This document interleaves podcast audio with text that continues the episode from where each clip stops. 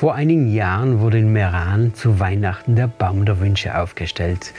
Darin hingen die Wünsche vieler kleiner Patienten des Meraner Krankenhauses. Ob ihre Wünsche wohl in Erfüllung gegangen sind? Wusstest du, dass auch Gott uns eine Liste geschrieben hat? Allerdings nicht mit Dingen, die er sich wünscht, sondern mit Hinweisen, wie sein Geschenk an uns aussehen sollte.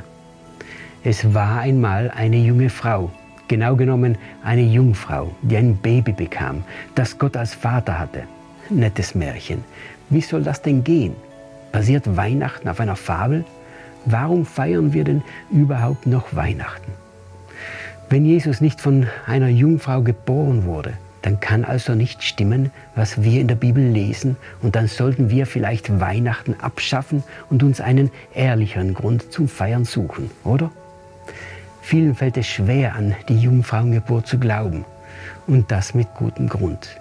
Maria selbst hatte ein großes Fragezeichen vor Augen, als es ihr angekündigt wurde. Und ihr Verlobter glaubte ihr kein Wort.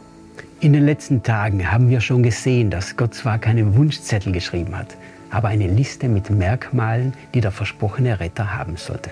Und einer dieser Merkmale lautete, deshalb wird euch der Herr selbst ein Zeichen geben. Seht, die unberührte Jungfrau wird schwanger werden und einen Sohn zur Welt bringen, den sie Immanuel, Gott mit uns nennt. Wenn Gott selbst einen Retter schickt, dann sollte seine Geburt schon ein eindeutiges Zeichen sein. Geht nicht, gibt's nicht. Gilt bei Gott. Wenn es stimmt, dass Gott wirklich den Menschen erschaffen hat, dann ist eine Jungfrauengeburt kein Problem für ihn. Und er selbst sollte der Vater sein. Erinnerst du dich noch an den sechsten Tag unseres Adventskalenders? Da hat Gott zum ersten Mal angekündigt, dass er einen Retter schicken würde. Und dieser sollte eine menschliche Mutter, aber keinen menschlichen Vater haben. In Jesus hat sich diese Voraussage erfüllt. Und das war kein Wunsch Gottes, den er auf einen Wunschzettel geschrieben hat. Gott wusste, dass es genau so geschehen würde. Warum fällt es uns also so schwer zu glauben, dass es wirklich passiert ist?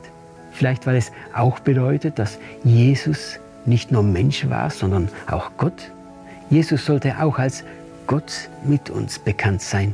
Kann es wirklich sein, dass Gott selbst auf diese Erde gekommen ist? Fragst du dich das auch? Und dann bleib weiter mit dabei bei unserem Adventskalender. Wir wollen nämlich in den nächsten Tagen diese Frage noch lösen. Lass uns doch in den Kommentaren wissen, was dieses Jahr auf deinem Wunschzettel steht.